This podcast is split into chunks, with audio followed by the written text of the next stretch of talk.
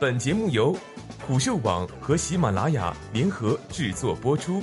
虎嗅网：一个不善于嗅闻气味的商人，不是一头好老虎。我为什么说影视行业不存在？文章来自互联网与娱乐外道团。影视行业顾名思义就是电影与电视行业。一般而言，它包括电影、电视剧、网剧、网综、综艺节目等。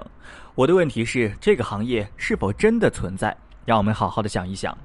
粗略来看，我的问题似乎很无厘头。影视行业怎么可能不存在呢？在资本市场眼中，它是传媒娱乐行业最大的子行业，包括数十家上市公司、数以百计的大中型公司。它为数十万人提供了就业机会，为数亿观众提供了娱乐选择，是互联网巨头最重要的内容供应商之一。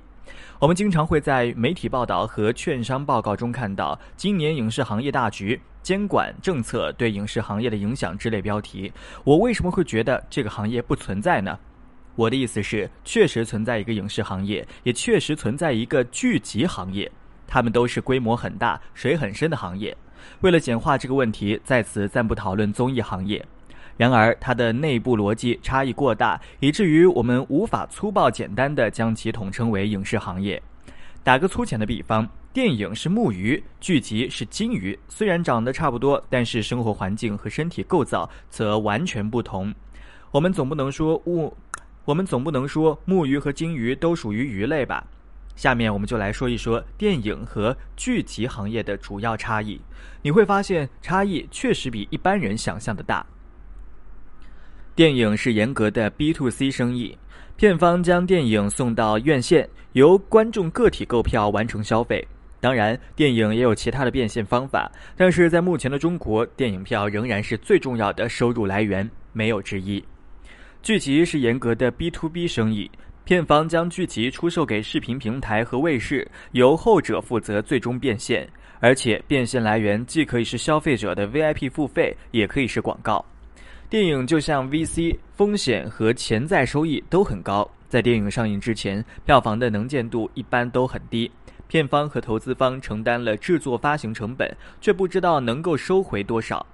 就算是《流浪地球》这种超级爆款，在上映前夕也不被看好。但是，鉴于电影的 B to C 生意属性，一旦成功，收益可能是几十倍、几百倍的，风险比较可控，收益也有上限。大型剧集一般在立顶阶段就与视频平台和卫视谈过了，在制作初期就已经签署了预售协议。剧集的片方往往是量入为出，预计完成后能够取得某亿的销售收入，目标投资回报率为百分之 Y，由此倒推出制作成本上限为 Z 亿。当然，就算剧集做的大幅超出预期，片方也不太可能有超额收益。剧集的工业标准有待提高。毫无疑问，剧集的大部分成本都流向了明星。在小屏幕上，工业标准要求本来就不高。视频平台在采购时最看重的也是明星题材，而非工业标准。虽然在美国，头部大剧的技术水平已经堪比电影，但是在中国并非如此。电影承载着许多战略意义，聚集的意义几乎集中经济方面。对于绝大部分聚集项目而言，利益相关方的诉求都非常集中，以尽可能高的效率把钱赚回来。流量明星、大 IP 对电影没什么作用。电影主创人员的新陈代谢速度较快，通过一两个爆款作品实现新人逆袭的神话，在剧集行业几乎从未存在过，因为新人根本不具备创作爆款的条件。剧集的商业模式并不比电影优越多少。二零一七年以来，随着分账网剧的崛起，剧集的商业模式事实上正在向电影靠拢。爱奇艺、腾讯、优酷三大视频平台的长期目标都是尽可能采取分账模式，而非买断模式或定制模式，减少自身的风险，让剧集制作方的收入与观众的实际兴趣挂钩。这是一条正确的道路。任何娱乐内容的制作方都必须直接与观众接触，受到观众的现实激励，才有动力开发观众喜闻乐见的产品，实现行业的可持续发展。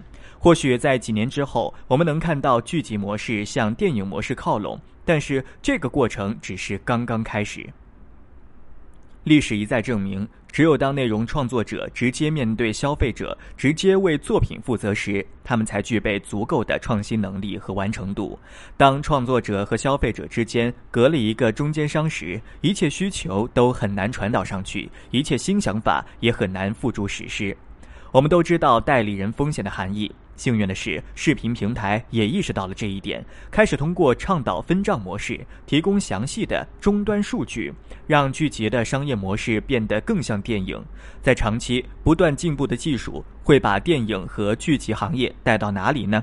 我不知道，但是我相信，优质的内容在任何时候都稀缺，而技术的进步无非是将优质的内容开发商更高效地筛选出来。